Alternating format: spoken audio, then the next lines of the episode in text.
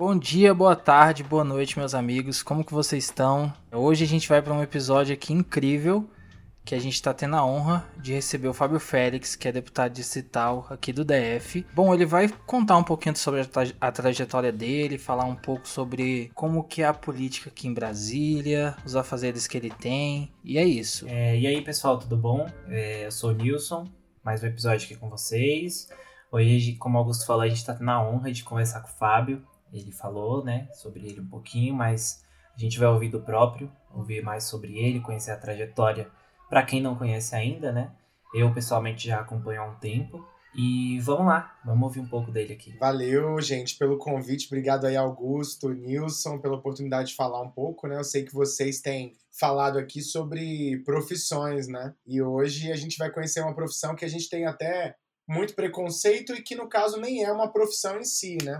Que é uma atuação, que é uma função que a gente cumpre por um período datado, que é a função de parlamentar, de deputado, no caso nosso, de deputado distrital aqui no DF. Eu sou Fábio Félix, sou assistente social, essa é a minha profissão de formação. Sou servidor público, militante, LGBT, militante de direitos humanos e estava aí há 10 anos já como servidor do governo do Distrito Federal e agora estou deputado distrital pelo PSOL e estou aqui para a gente poder debater e falar um pouco sobre minha trajetória e sobre como é atuar nessa função hoje legislativa, representando em tempos tão difíceis e de tanta polarização política no país também. É, exatamente. É, a gente já costuma começar, né, sabendo como que surgiu esse seu interesse, né, ser assistente social e assim como que foi essa migração, como que a, a assistência social chegou na sua vida até hoje é, parlamentar no cargo de, de, deputado distrital? Olha, a minha, a minha militância começou muito cedo. Eu costumo dizer que eu comecei a militar quando eu saí do armário com 16 anos. Porque sair do armário tem um pouco de ato político, né? É o fato de você ir contra a maré, você ir contra, ser contra-hegemônico. E aquilo fez eu perceber a necessidade de me auto-organizar, de começar a conversar com as pessoas. E aí eu tive a oportunidade de entrar para uma organização não governamental aqui em Brasília que discutia muito a sexualidade, a autoaceitação, inclusive também incluindo a minha família, né, nesse, nesse processo. Então foi uma oportunidade muito grande para mim é, participar de alguma forma disso. Depois eu entrei é, também para a Universidade de Brasília, é, também para cursar serviço social, o que também foi para mim uma grande oportunidade de entender do ponto de vista teórico é, melhor né, as contradições, as desigualdades que a gente vive nesse momento aí com 18 anos. Me filiei ao PSOL, então fui filiado ao PSOL, sou filiado ao PSOL desde a fundação do partido e comecei uma militância não vinculada a ocupar um cargo eletivo, mas uma militância política no movimento estudantil, lutando por acesso é, contra a desigualdade, por acesso às pessoas na universidade pública, lutando para que a gente tivesse um mundo menos preconceituoso, em defesa dos direitos humanos. Na universidade, também atuando é, como estudante de serviço social, eu me envolvi muito com a pauta de defesa dos direitos da criança e do adolescente, foi minha área de pesquisa, tanto na graduação quanto no mestrado. É, hoje estou no doutorado no Instituto de Ciência Política da, da universidade. Então, eu tive a oportunidade de debater esse tema com mais profundidade, de forma teórica, e me envolvi muito também nessa temática. Quando eu me formei, fui trabalhar com adolescentes e população em situação de rua, também situação de abuso, exploração sexual, temas bem delicados. Logo em seguida, comecei a trabalhar no sistema socioeducativo, que são aqueles adolescentes autores de ato infracional, que estão em unidades socioeducativas, atuei no CAGE, no CIAGO, em algumas unidades que existem aqui no Distrito Federal. Fui presidente do Conselho dos Direitos da Criança e do Adolescente. E aí, em 2014, nós decidimos, nosso coletivo, eu faço parte de um coletivo dentro do PSOL. O PSOL é um partido que a gente costuma dizer que ele é em tendências, né? São vários grupos internos que existem. E o nosso coletivo decidiu lançar uma candidatura que fosse construída coletivamente, inclusive. E eu fui candidato em 2014 e 2018. Em 2014 tive 6.257 votos e em 2018 tive, tivemos 10.955 votos e aí a gente conquistou uma cadeira na Câmara Legislativa do DF, a primeira do PSOL, é a primeira, o primeiro LGBT assumido também ocupando um cargo desse no Poder Legislativo, na institucionalidade e, e foi um desafio enorme, tem sido um desafio enorme para mim do ponto de vista pessoal, do ponto de vista profissional em, em, muitas dimensões. Então, é uma, é uma trajetória que ela tem um caráter fundamentalmente de militância, essa era a minha, a minha, a minha pegada, e acabou se tornando também uma disputa de um cargo eletivo que a gente teve êxito aí nessa disputa. É, você falou que é de, de um grupo específico dentro do pessoal, a gente até conversou com a Camis, que é a Camila Galete, ela falou, ah, manda um abraço para ele, que a gente é do mesmo grupo e tal. Sim, exatamente, somos sim. E aí, falando sobre, sobre essa sua eleição, é um ato muito simbólico para mim a época quando eu fiquei quando eu quando eu vi foi que você assumiu o gabinete 24 né? Conta um pouquinho dessa história assim que parece que ele era ignorado né? É na verdade a gente logo que eu fui eleito aí a gente teve uma uma espécie de formação dos novos deputados que foi uma, um aquecimento ali e a gente foi conhecer a Câmara, conhecer a estrutura, dizer qual é o papel do parlamentar, conhecer a lei orgânica, a gente já conhecia, né, a lei orgânica do Distrito Federal, mas se aprofundar na lei orgânica, na lei complementar que trata dos textos legislativos, do próprio regimento interno da Câmara, ouvir um pouco sobre o regimento da Câmara Legislativa para iniciar os trabalhos. E aí, depois dessa, desse, dessas oficinas, a gente teve uma reunião com todos os deputados eleitos para a definição dos gabinetes. Aí alguns critérios foram estabelecidos. Os parlamentares idosos e deficientes puderam escolher seus gabinetes entre os gabinetes vagos. Primeiro, os reeleitos poderiam continuar nos seus gabinetes. Depois, os idosos e deficientes poderiam escolher o gabinete que quisessem dentro daqueles disponíveis na Câmara Legislativa. Segundo, as mulheres poderiam escolher também os seus gabinetes. E por último, teria um sorteio entre todos os outros parlamentares para definição do gabinete. Aí eu cheguei para o sorteio, quem conduzia era um deputado que compunha na, naquele momento a mesa diretora, e aí falou, falou, olha, eu tenho tantos gabinetes, esses são os vagos, eu vou distribuir os números, mostrou ali os números, e aí o, é, um deputado distrital falou, e quem vai querer ficar com o gabinete 24? E todos riram, foi uma grande piada na sala, né, exceto eu. Uhum. Todo mundo começou a rir, eles zoando ali o, o gabinete 24 como se fosse um gabinete é, desqualificado e tal. Não é aquela homofobia internalizada que se expressa nas brincadeiras, né? Foi um pouco, uhum. um pouco isso. E aí eu falei, olha, eu não tenho problema nenhum, gente, em ficar com o gabinete 24. Eu posso ficar com o gabinete 24, qual é o problema? E aí o, o, o, o presidente da, daquela reunião, né, o deputado que conduzia, ficou um pouco sem graça, assim, com o que aconteceu e falou, uhum. gente, vocês têm algum problema do deputado Fábio Félix ficar com o gabinete 24? E aí ficou todo um silêncio, aí eu peguei o código lá que tinha, né, o documento do gabinete, então ficou comigo. E levantei e falei, fica comigo então. E eu já sabia que era um gabinete interessante, que era um gabinete espaçoso, grande, uhum com vista para o eixo monumental em Brasília. Então, para mim, foi ótimo, né? Uhum. Simbolicamente foi importante aquela tomada do Gabinete 24 e virou um símbolo. Muita gente chega e fala: Eu adoro o Gabinete 24 quando fala comigo, porque reconhece o Gabinete 24 como um símbolo, uma marca nossa. Sim. Então foi muito legal, assim, muito interessante a gente ter o Gabinete 24 é, e mas de alguma forma já revelou um pouco ali onde a gente estava entrando, né? Que é um terreno regado de preconceitos, de dificuldade de entender a pluralidade, a diversidade. Sim. Há um corpo estranho, que é o fato de um LGBT assumido ocupar aquele espaço também. É, depois que aconteceu isso, alguns deputados se arrependeram e quiseram trazer de novo o gabinete 24 para o sorteio, porque eles descobriram que era um bom gabinete. E aí o presidente já não deixou mais, eu já saí da sala e caí fora. Uhum. E depois acabei ficando mesmo com o gabinete 24 sendo sendo nosso gabinete, né? Mas foi, foi um pouco por aí. E depois eu descobri, saiu uma matéria no Fantástico falando que é, o gabinete. O Senado tinha gabinete 23 e pulava para o 25. Isso. Porque eles não tinham gabinete 24. Só agora que eles retomaram o gabinete 24. Isso é um absurdo, né? A gente pensar que os senadores da República, que assim, é a Câmara, a Câmara que, enfim, que tem os, os, os, mais velhos né, da política brasileira, que em tese seriam os mais intelectuais pela concepção originária do Senado.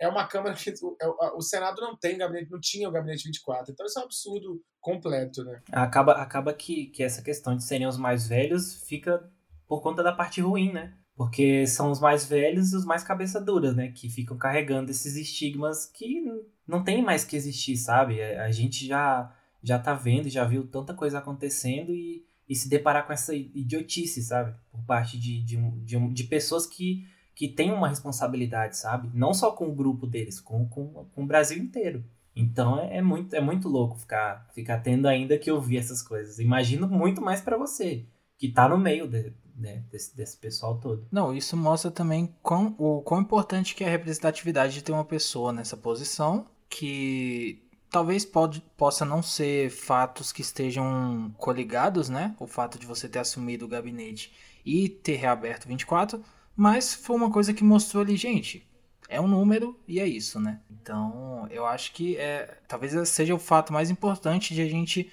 brigar por, por representatividade, porque a gente é isso, a gente abre os olhos para situações que antes a gente fechava, né? E ignorava e só continuava seguindo a maré, né? Isso, por isso que a gente fala muito da representatividade quando a gente entra nesses espaços, a gente gera um, um certo desconforto. Uhum. Porque a nossa temática ela toma uma relevância. É, uma coisa é eu, como sociedade civil, ou a gente, como sociedade civil, ter uma representatividade na, é, em algum conselho, ou a gente chegar fazendo um movimento, a mobilização na Câmara. Outra coisa é a gente estar tá sentado numa cadeira de parlamentar fazendo o debate público. Eu acho que isso muda absolutamente o cenário, o cenário institucional. Isso transforma a realidade das políticas públicas. Isso nos traz para um lugar de muita relevância política. E eu acho que isso muda as instituições, né? Isso provoca as instituições a mudarem os seus comportamentos. Então eu, eu vejo isso como algo, algo importante, assim, né? E por isso que eu, eu, eu pauto muito a representatividade. É, e falando um pouco já da sua área de atuação,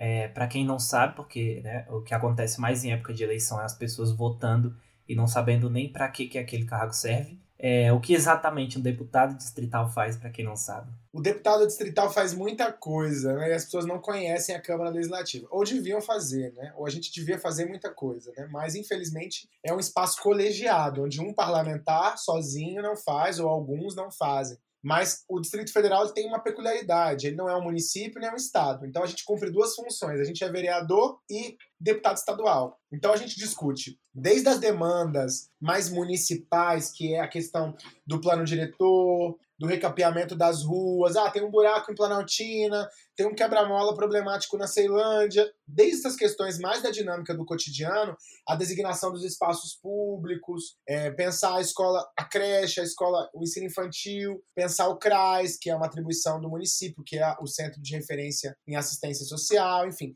A gente pensa o cotidiano dessas políticas públicas, as coisas mais elementares do que é a cidade, e aí o nosso papel é fiscalizar, legislar, que é aprovar leis que melhorem, aprovar o plano diretor, que é a distribuição territorial da cidade. Essa é a nossa função municipal, somada à nossa função de deputado estadual, que é discutir os grandes temas do DF a alta complexidade da saúde, os direcionamentos e diretrizes das políticas públicas, aprovar o orçamento distrital, a lei de diretrizes orçamentárias, discutir a legislação do DF de forma geral, emendar ou discutir a nossa Constituição do DF, que é a lei orgânica do DF, que é o que dá o, o, as diretrizes de funcionamento do DF, atribuições do governo, aprovar o que é orçamento impositivo, aquele que tem que ser executado, o que não é. Então, essas são um pouco das nossas funções. Sempre com uma lógica muito de fiscalização o deputado tem que estar presente, dirigente, olhando para as políticas públicas, dando visibilidade aos problemas, às situações que a gente vive no cotidiano, aquelas que, é, que não funcionam, que funcionam. Tendo o, o,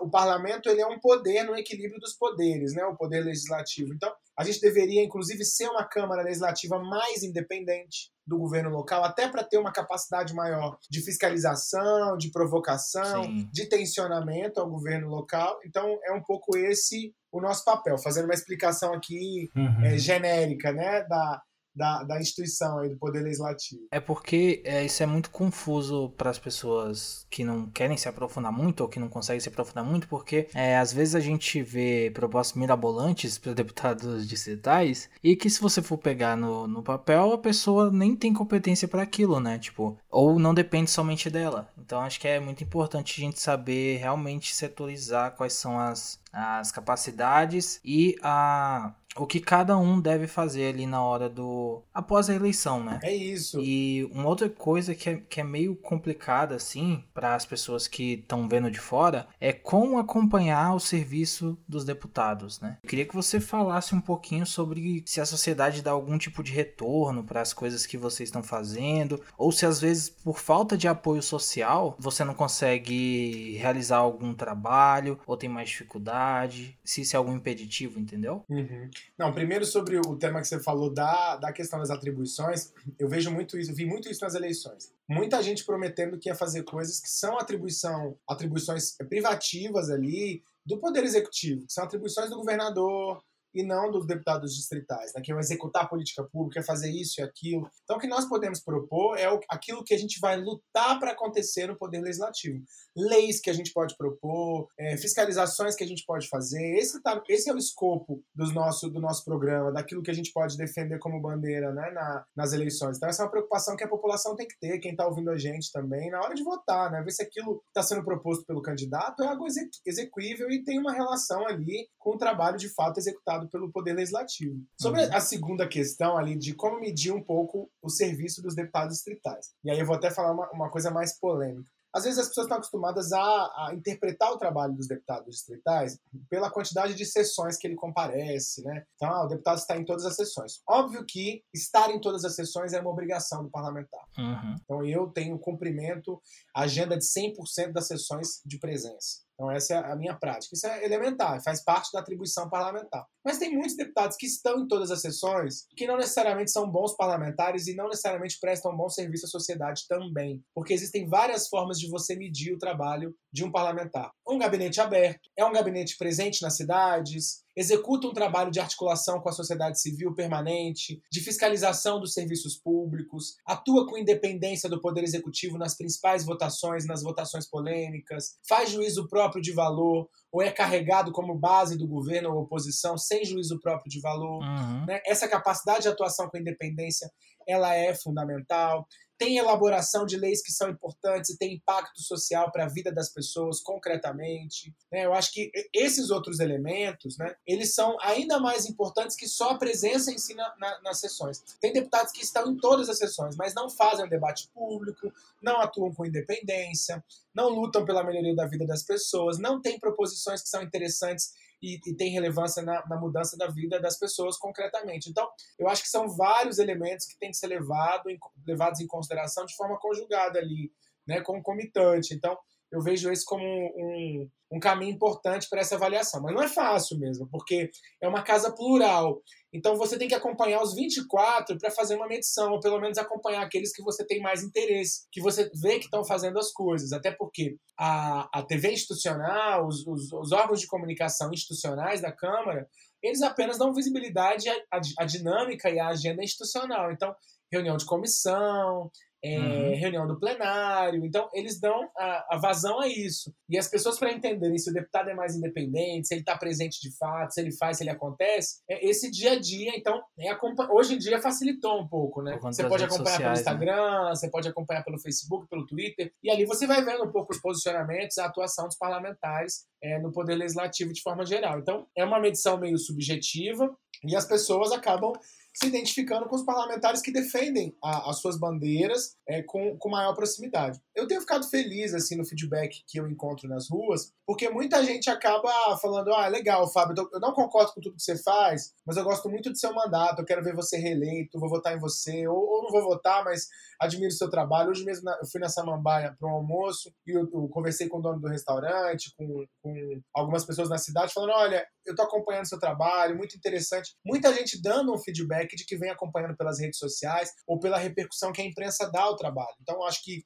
há espaço para ser parlamentar no DF, fazendo um trabalho de forma inovadora e se conectando com as pessoas a partir de um trabalho sério de elaboração, de discussão política na cidade. Eu tenho aprendido muito também, estou no primeiro mandato, com dois anos e sete meses aí de mandato completos agora, então estou aprendendo aí com muita humildade, mas tentando prestar o serviço de uma forma adequada, correta, mas sabendo tambtambém das limitações do que é ser um parlamentar no meio de uma casa legislativa com outros 23 deputados. E, e imagina também que tem sido um mandato muito complexo, né? Porque é, já vem dessa última eleição, né? Que infelizmente é, a gente teve uma ascensão muito alta aí dessa direita conservadora, essa direita mais fascista mesmo, não tem outro nome. É, e assim, se deparar com o número de, de pessoas desse lado da política, pelo menos aqui onde eu, onde eu resido, né? Eu resido no Goiás, é, a alta do, do bolsonarismo foi muito, foi muito foi muito grande. Das pessoas que pegaram essa barca e, e foram eleitos e assim, não estão fazendo nada, sabe?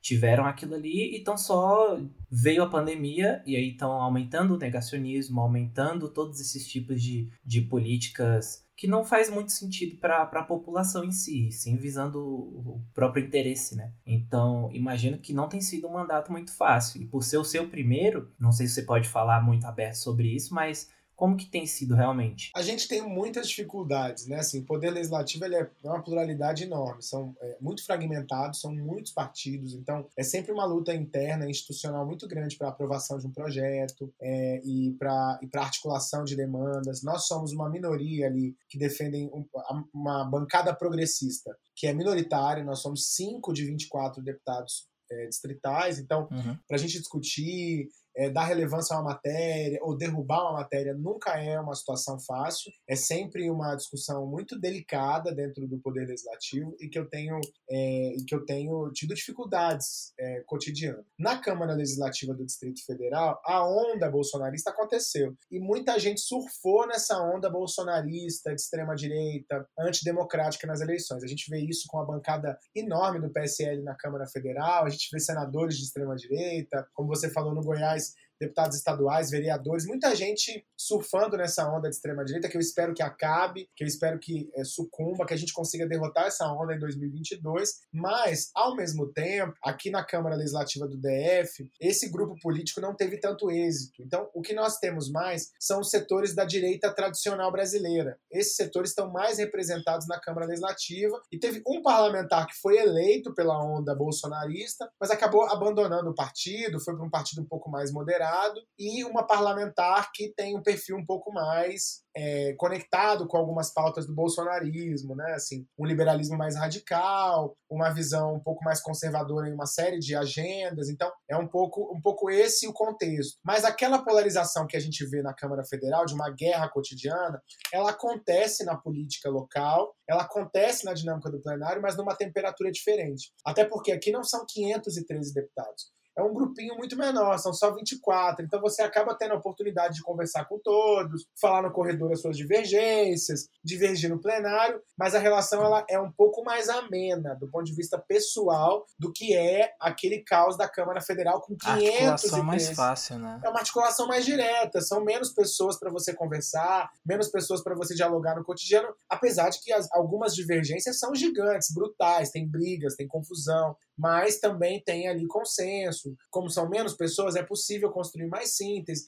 com mais rapidez. Então, é, a dinâmica de funcionamento, digamos, as divergências são grandes, assim como no, no, na esfera federal, mas a dinâmica de funcionamento ela é um pouco diferente. Então, não, não é aquela, aquela guerra performada no federal, ela não é performada da mesma forma na, no âmbito distrital, apesar das diferenças existirem e a disputa política acontecer permanentemente, né, em todos os espaços e com todos os projetos. Mesmo não tendo esse tipo de vitória na Câmara Legislativa do DF, assim, a gente teve um governador eleito nessa, né, pegou rabeira aí, né, uh, e aí o que eu vejo bastante nas suas redes sociais é é o seu combate ou, ou, a sua tentativa de tentar forçar a barra com o Ibanês na questão de vacina, na questão de, de melhor uso de dinheiro público. E esse também é um, é um, é um papel muito importante do, do dos deputados distritais, né? Que você tem que estar tá lá supervisionando o governador. E aí por fora, assim, a gente.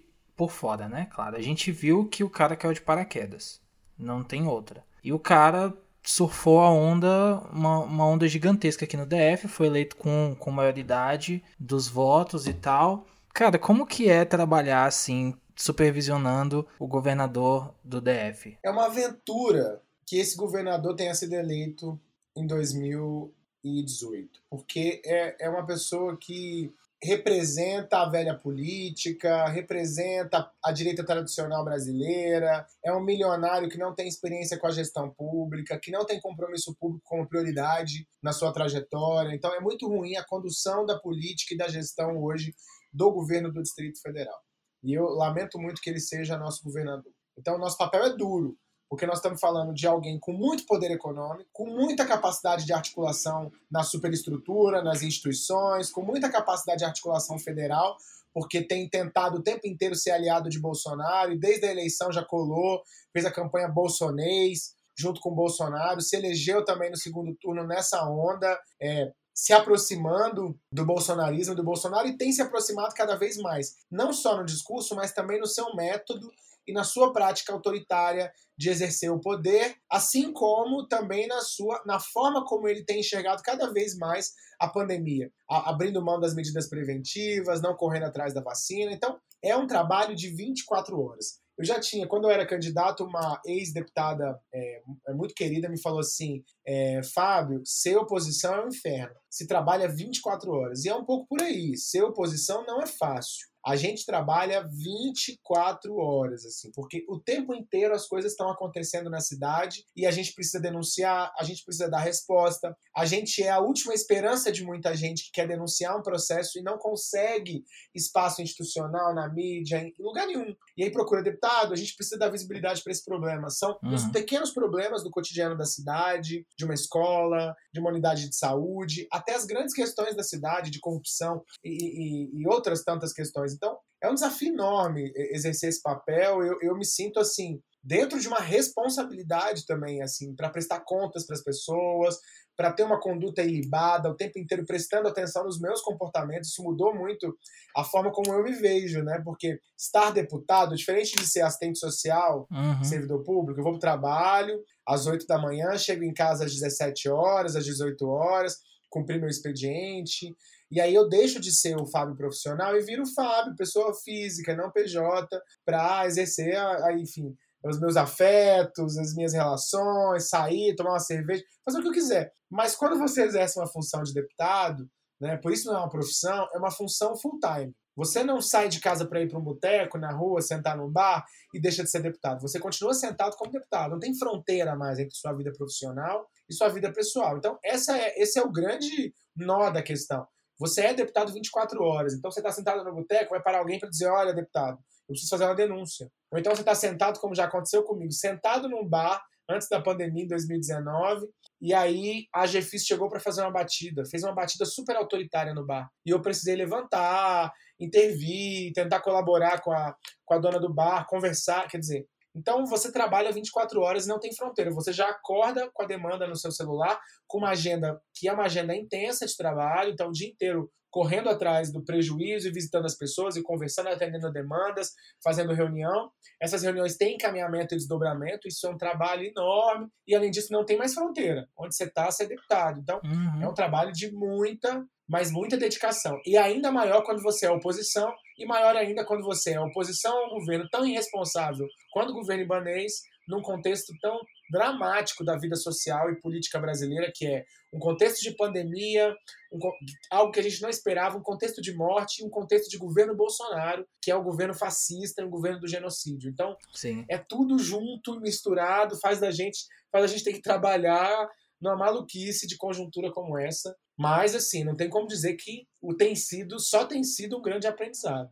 Um grande aprendizado. Não, e, e, aí entra já no que, eu, no que eu tinha falado, né? Porque apesar de ser o seu primeiro mandato, você já pegou uma bomba, que, que foi a pandemia, foi essa onda bolsonarista, foi ser oposição, né? E aí vem com tudo que você já representa, que você tem uma responsabilidade, né? Você carrega isso com você. Então, assim, é, é, acho que aí que eu queria entrar é, e, e, entender qual é hoje a sua real dificuldade, né? Em cima disso tudo que você tem enfrentado. Primeira dificuldade, eu acho que é relacionada à pandemia. Uhum. Eu estou mais tempo parlamentar no contexto da pandemia do que fora dela. Então, isso limitou muito a minha correria na rua, né? A conexão direta com as pessoas fora do mundo online, mesmo que eu tenha me mantido na rua, tem as limitações. Eu não, não, não, não vinha fazendo na pandemia agendas banais, né? Só agendas necessárias de diligência, de reuniões que precisavam ser presenciais. É, então, esse, é, esse é, um, é, é, uma, é uma, uma coisa importante. A gente não ficou banalizando ocupar a rua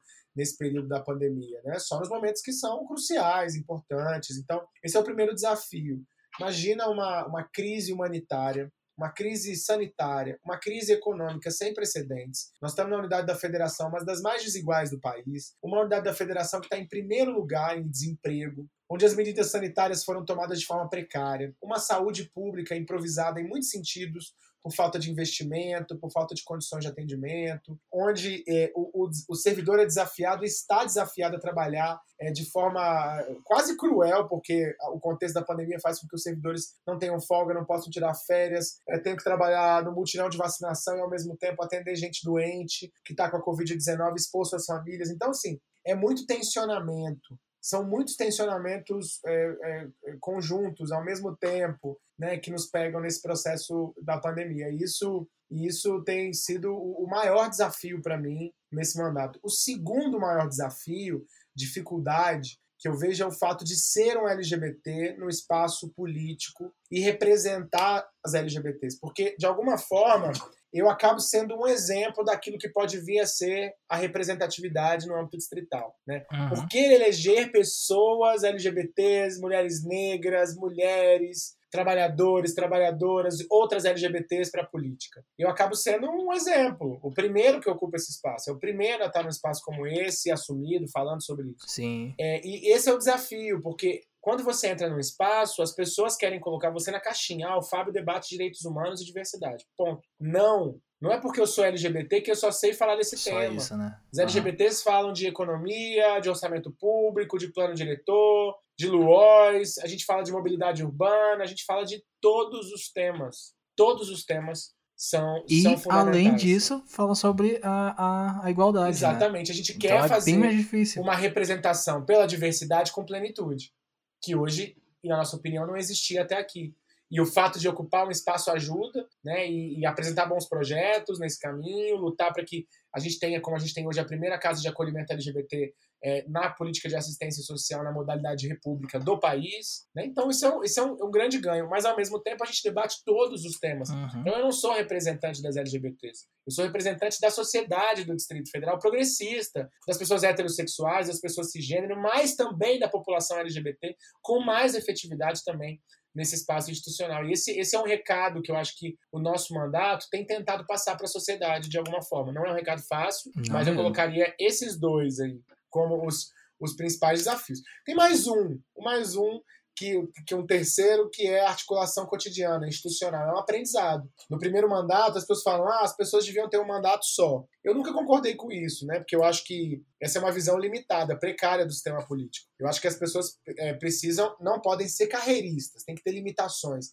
E deputado não é para ter benesses, não é para ter privilégios. Deputado é para exercer um cargo público, uma função pública com dignidade, claro, recebendo um salário que seja digno, com condições de trabalho para representar aqueles seus eleitores e, e fazer o tensionamento político necessário, precisa para fazer isso de estrutura, mas é, tem que ter limitações, mas não é para ter privilégio, não é para ser rico, não é para ser milionário, é para ser um servidor público. Essa é a função de, é, de um parlamentar. Mas, ao mesmo tempo, muito da articulação política cotidiana, intrainstitucional, eu aprendi na convivência, na dinâmica nesses últimos dois anos e sete meses. E eu sei que num segundo mandato eu posso exercer essa articulação política de forma muito mais qualificada na representação das pessoas, aprovando mais leis, sabendo fazer uma oposição ainda mais qualificada. Então eu sei da importância de pessoas com experiência também nos espaços públicos. Uhum. É, é porque é meio difícil, né? Você chegar uma pessoa nova assim, sem nenhuma moral, e aí chega lá já tem um monte de, de, de gente que tem mil anos de casa, e aí você fica coado às vezes, ou as pessoas não te dão moral, né? Então, exatamente isso. E qualquer tipo de planejamento você precisa de tempo. Então, eu também não sou a favor desse negócio de mandato único, não. Eu acho que isso é balela de, de liberal. E esses anos de experiência que você teve vão ser totalmente fundamentais para um possível segundo mandato, para um possível cargo superior depois, enfim, né? Não, com certeza. Então acho que o momento que, que o parlamentar consegue realmente é, ter isso em mente, ele consegue exercer até um trabalho de forma mais digna, né? É, e eu vejo, eu vejo muito no seu caso, Fábio, é, que você é muito atuante, você não tem medo de falar, sabe? Porque às vezes pode acontecer assim, você já entra como uma, uma minoria, e aí as pessoas já vão te pautar. Não, ele só vai falar sobre essas duas pautas, ele só vai falar de LGBT e questão racial. E aí você assume falando de tudo, e as pessoas também acabam falando, nossa, ele também veio para as cabeças, ele veio para falar, sabe? Ele veio para mostrar quem ele é e quem ele tá representando, que é todo mundo. Todo mundo que confiou o voto nele, todo mundo que acha que ele é a representação dele. E, e puxando para um segundo mandato, que eu espero realmente que você consiga, é ter mais pessoas que vão ser, vão ser seus aliados. Mais pessoas que vão trazer essa bagagem que você já traz e isso vai te ajudar muito mais a ter uma base, né? Da mesma forma que as outras pessoas têm. O grupinho deles é você também possivelmente sendo um exemplo, né? E as pessoas tendo essa, essa chance de chegar a um mandato, por exemplo, é, acho que também ajuda bastante, né? Com certeza. Eu acho que a gente chega ali para abrir portas. A renovação é fundamental. Tem muita gente interessante, importante, legal, representativa que pode entrar em espaços como esse. Eu mesmo conheço um monte de gente que eu vejo, cara, é muito legal que você esteja aqui. É gente que está na nossa assessoria hoje, que podia estar tá ali como deputado e deputado e pode estar futuramente. São pessoas que estão se preparando também, que têm muito conhecimento. Muita coisa a gente aprende fora dali. Então, tudo que eu, que eu faço ali hoje como deputado distrital, que eu fiz desde o primeiro momento, da primeira sessão. A minha primeira sessão foi a sessão extraordinária, em janeiro. Teve uma convocação extraordinária em 2019. Depois da sessão de posse, eleição da mesa diretora. A gente participou dessa sessão extraordinária e eu tive no combate usando todos os mecanismos regimentais possíveis no enfrentamento ao ao IGES, que era a privatização, a terceirização da saúde pública. Foi minha primeira experiência de combate ali e eu aprendi isso na rua. Eu aprendi isso no movimento social, eu aprendi isso no movimento estudantil, a fazer política com qualidade, a fazer oposição, a fazer discussão programática. Então a gente aprende isso muito na rua. Então tem muita gente que está na rua, que tem o contato da rua, que tem a, a luta da rua e essa luta pode levar lá para dentro. Mas óbvio que esse processo vai se aprimorando. A grande, a grande questão é que muita gente vai se adaptando à instituição. E esse é um problema. É quando a instituição começa a te consumir de forma a te adaptar, a te acomodar. E você fica acomodado, fica confortável naquela instituição. Então, um lugar que eu não quero estar mais é naquele lugar quando eu estiver confortável naquele lugar. Então, o segundo mandato, ele é muito bom para eu fazer o enfrentamento com mais experiência e mais qualidade. Mas eu fico sempre refletindo se mais do que isso também não é excessivo. Até que ponto isso é positivo? Isso vai ser uma Já não é prejudicial, né? Uma reflexão que a gente vai fazendo, né? Tem gente que tem três mandatos e faz bons três mandatos também. Então não há uma, não há uma regra que seja é, sintetizadora disso, que seja uma síntese única. Mas é algo que a gente precisa avaliar. O problema é quando a instituição te acomoda de tal forma, te coloca numa situação de conforto, que você já não faz os embates que você deveria, que você já não atua da forma independente que você deveria, que você já não se dedica nos projetos, né, na disputa institucional como você poderia. Então eu vejo parlamentares que têm um potencial enorme, que são super inteligentes, que têm uma capacidade retórica, intelectual, de elaboração, mas que preferem não se posicionar, que preferem não é, se colocar. E aí eu vejo que, às vezes, a instituição também te coloca num lugar de tanto desgaste que, às vezes, você se acomoda. E essa é uma preocupação. Eu não quero me sentir confortável naquele espaço. Eu estou ali para cumprir um papel. Eu fui eleito para cumprir um papel. Qual é o meu papel?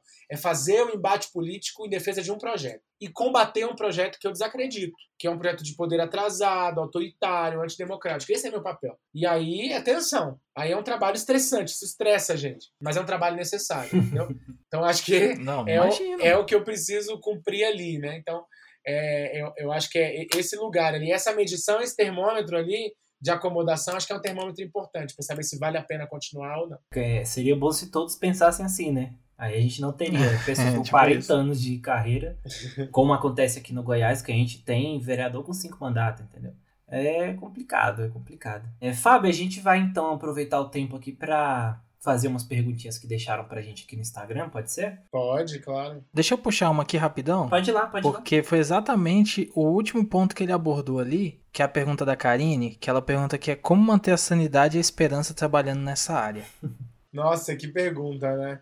É, é... terapia, autocuidado, uma cervejinha ajuda bastante também, no meu caso, né? E contato ali com aqueles que você gosta, né? Com a sua, com a galera que você que você curte também, tá junto, relaxar um pouco ajuda, né? A manter a, a sanidade e tentar uhum. criar as fronteiras ali no seu trabalho, no seu cotidiano. Tem uma coisa muito legal também, né? Porque eu falei muita coisa negativa, mas tem uma coisa muito legal que é você fazer diferença pela sua cidade, você representar as pessoas você trazer orgulho, você trazer empatia, você se conectar com as pessoas que você que você representa ou que se sentem representadas no seu mandato. Isso é algo muito satisfatório. É uma satisfação que é difícil você sentir em algum momento, né, em algum contexto. Olha que orgulho, né? Tá uhum. sentado numa cadeira de deputado distrital, um viado sentado numa cadeira como essa, numa democracia como a nossa, em tempos da extrema direita Isso é um orgulho enorme para mim, assim, né? Sim. É, para mim é, é, é uma satisfação, um aprendizado. Então tem muito prazer também, né? Em você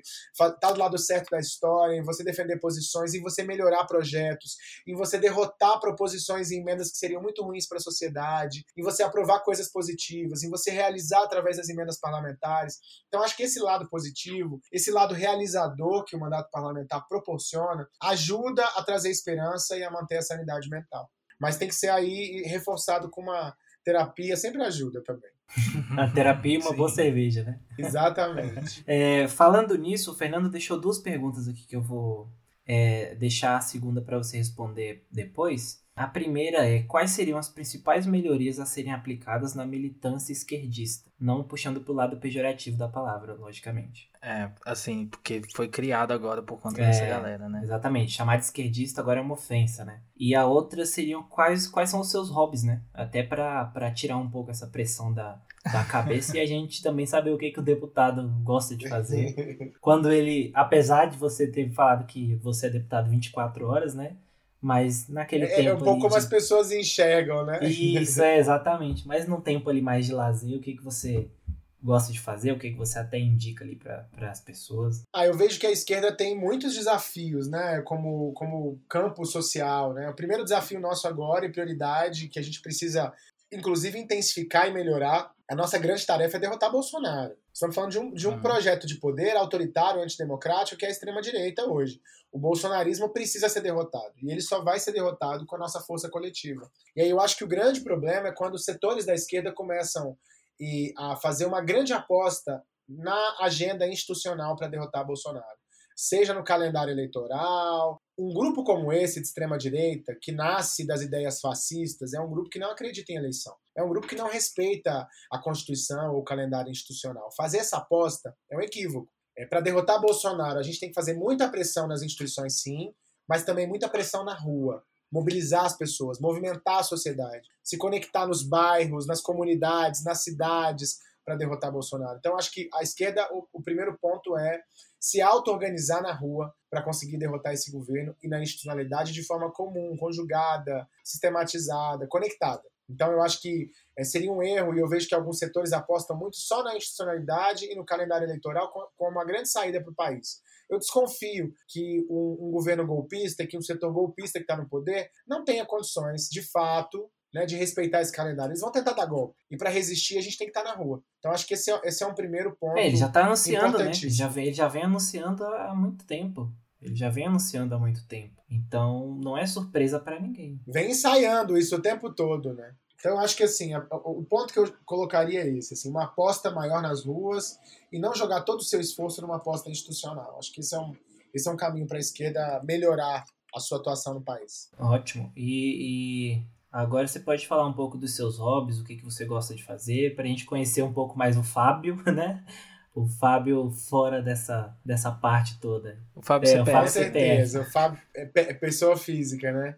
Isso. Ah, eu gosto muito. A pandemia atrapalhou muito isso, né? Mas eu gosto muito de. Eu sou muito de botequeira, adoro um bar, adoro tomar uma cervejinha e estar tá no boteco. E sou muito fã de série. Eu assisto todas as séries, as ruins e as boas. Então, eu gosto muito de série, eu gosto de maratonar série. Nos tempos livres que eu tenho, eu tô sempre assistindo série, assim. Então, tem, uhum. tem, tem uns aplicativos no meu celular. Se eu tiver um tempo livre, pode ser um trânsito, eu vou fazer uma viagem de Braslândia a Planaltina, e se eu não tiver que trabalhar no caminho, que geralmente eu tenho, eu vou parar um pouco.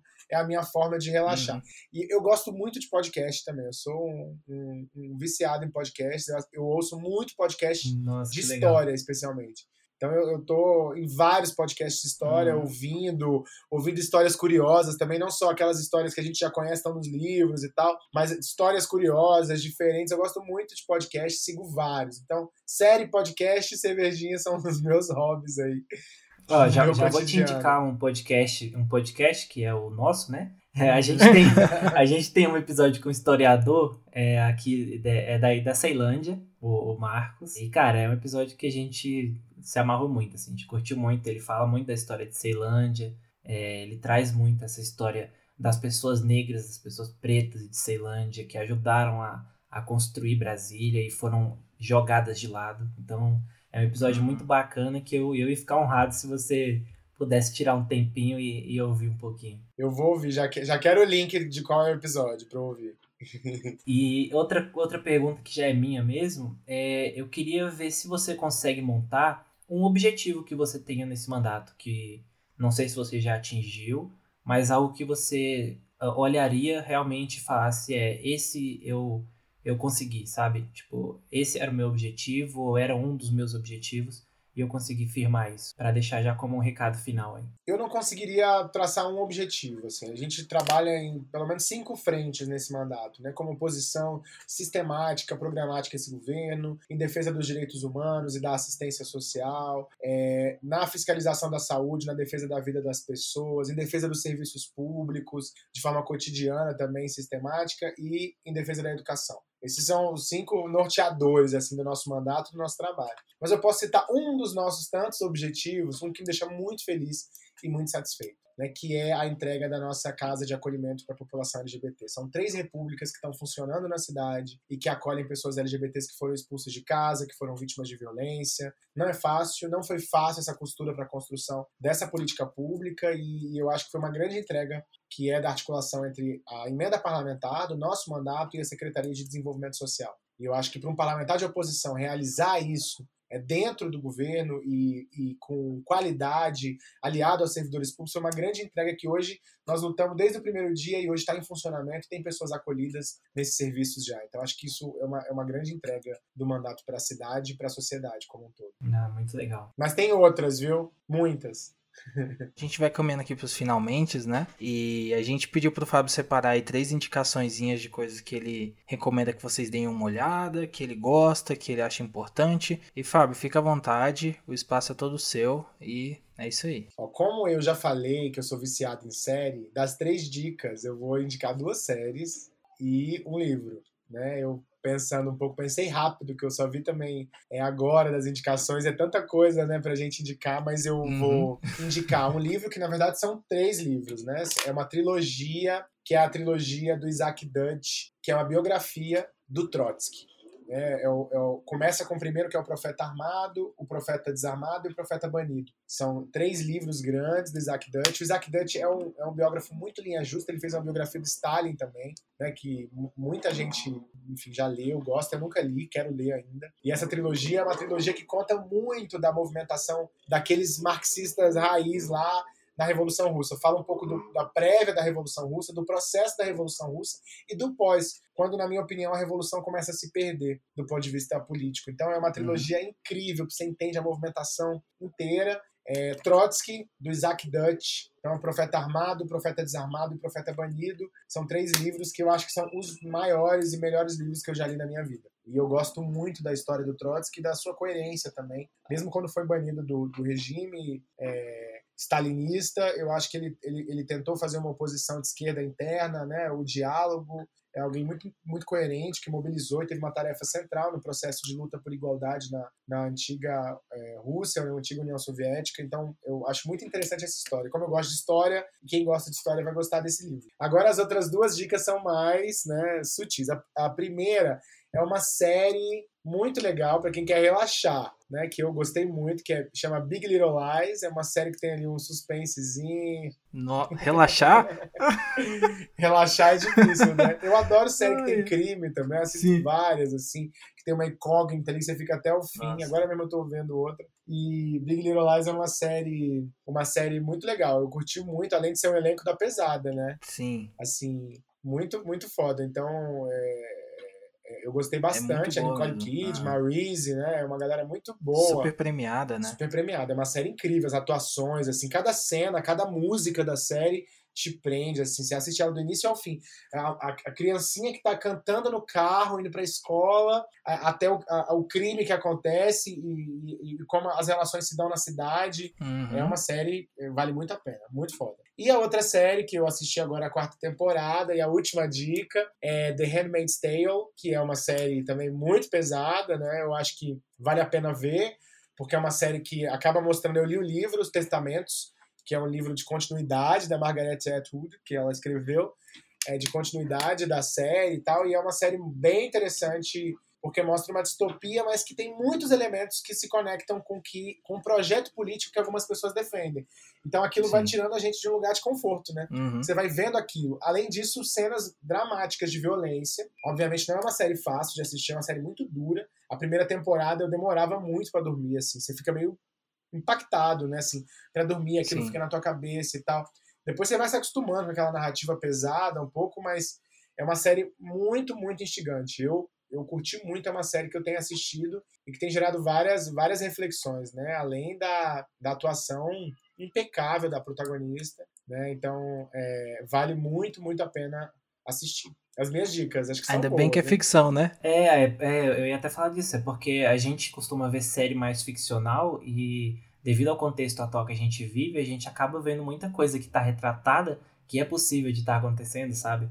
Então acaba que isso assusta. É, você vê que isso pode acontecer, sabe? Não é uma coisa longe, é uma coisa que está em eminência. E, e, enquanto a gente não bater de frente com isso e, e se propor a combater isso, é, a gente pode cair num futuro desse, sabe? Sim, com certeza. Mesmo que não seja exatamente aquilo que está retratado, mas muita coisa, é, muitos exatamente. fundamentos daquilo ali é, é, o que o povo defende. Muitos diálogos, muito, a gente se pega em muitos diálogos, né? Eu, eu, vejo muitos diálogos assim que, que a gente fala, caraca, eu já vi isso acontecer, sabe? É, ou, ou está próximo de acontecer. Então é muito, muito bom. É com esse clima aí, alto astral, né? Que a gente. É. que a gente vai terminando mais um episódio. Eu quero Super agradecer leve. de coração. Eu devia ter terminado com Big Little Lies, é, né? Pois é. Um pouquinho mais pra cima. Eu quero agradecer realmente de coração aqui pelo Fábio, agradecer também pelo gabinete dele, que foi super solícito comigo, sempre entrando em contato assim, eu, caramba, eles estão dando importância pra gente aqui que nem eu dou essa importância. Mas, cara, muito obrigado mesmo por você ter separado um tempinho na sua agenda para falar com a gente aí nesse fim de noite. E eu quero só dar um recadinho rápido aqui, lembrar das nossas redes sociais, trampaonde. Segue lá no Twitter, Instagram, no YouTube, tá em todos os lugares. E Fábio Félix Def também, siga, conheça mais do projeto dele, conheça mais do pessoal também, conheça mais da militância. É, se você tá indignado com as coisas que estão acontecendo, esse é um caminho entendeu? Então procure o partido, veja como se afiliar, conheça mais os projetos e por aí vai. Eu sou Augusto Azevedo, minha arroba é Augusto com Silva também e me segue lá e vamos trocar ideia. É isso, Fábio, muito, muito obrigado também.